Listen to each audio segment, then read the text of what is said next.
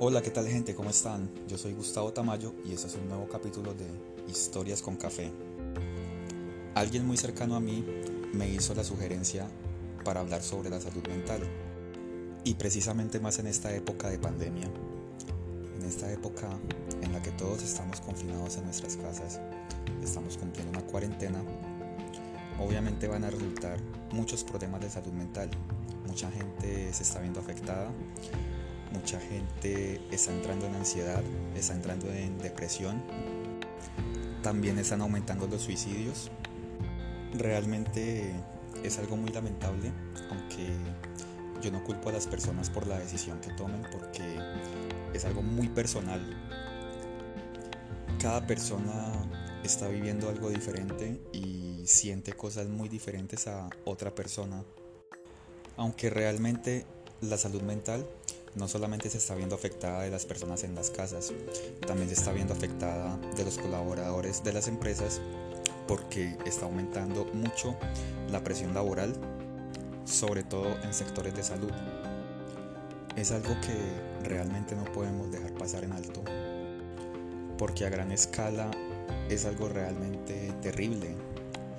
Realmente lo que se viene días después de la pandemia y estos días en los que aún estamos acá en cuarentena son miles de llamadas de las personas hacia las líneas de atención a salud mental.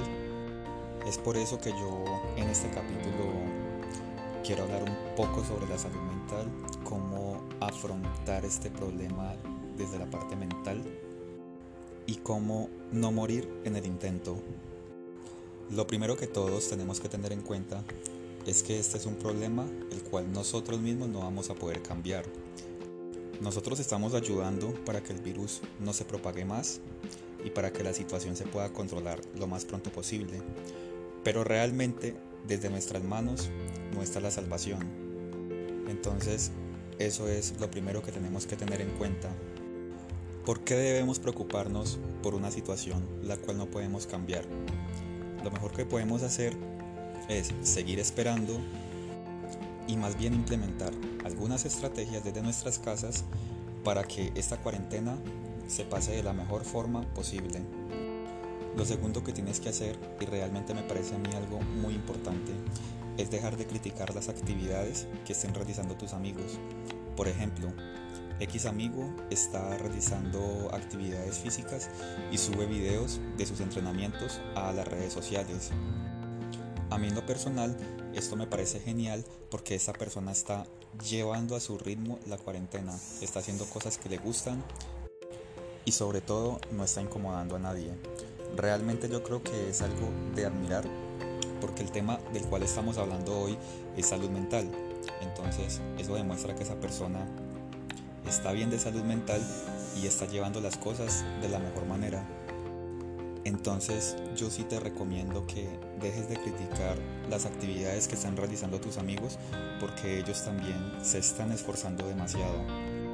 Y como tercer punto y último, busca realizar actividades que realmente te gusten, cosas que te apasionen o navega en lo desconocido y tal vez podrás encontrar alguna pasión o algo de lo cual vos digas, realmente me estaba perdiendo de esto y lo encontré en este confinamiento.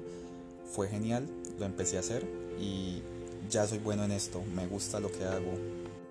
Todos esos conocimientos que adquieras los puedes compartir con tus personas más cercanas, con tus familiares, con tus amigos, porque ellos estarán esperando y estarán dichosos también de aprender una aptitud nueva. Y eso también dará lugar a que se esté generando un lazo de amistad, a que se esté fortaleciendo un vínculo y créanme, vale la pena sonreír y vale la pena verle la cara amable a esta cuarentena. Es un momento difícil, yo sé que todos ustedes pueden, juntos vamos a lograrlos. De mi parte les mando las mejores energías y espero que me sigan escuchando. Recuerden que me pueden seguir en redes sociales como arroba tamayo del valle. Un saludo gente y que estén muy bien. Nos vemos en una próxima de Historias con Café.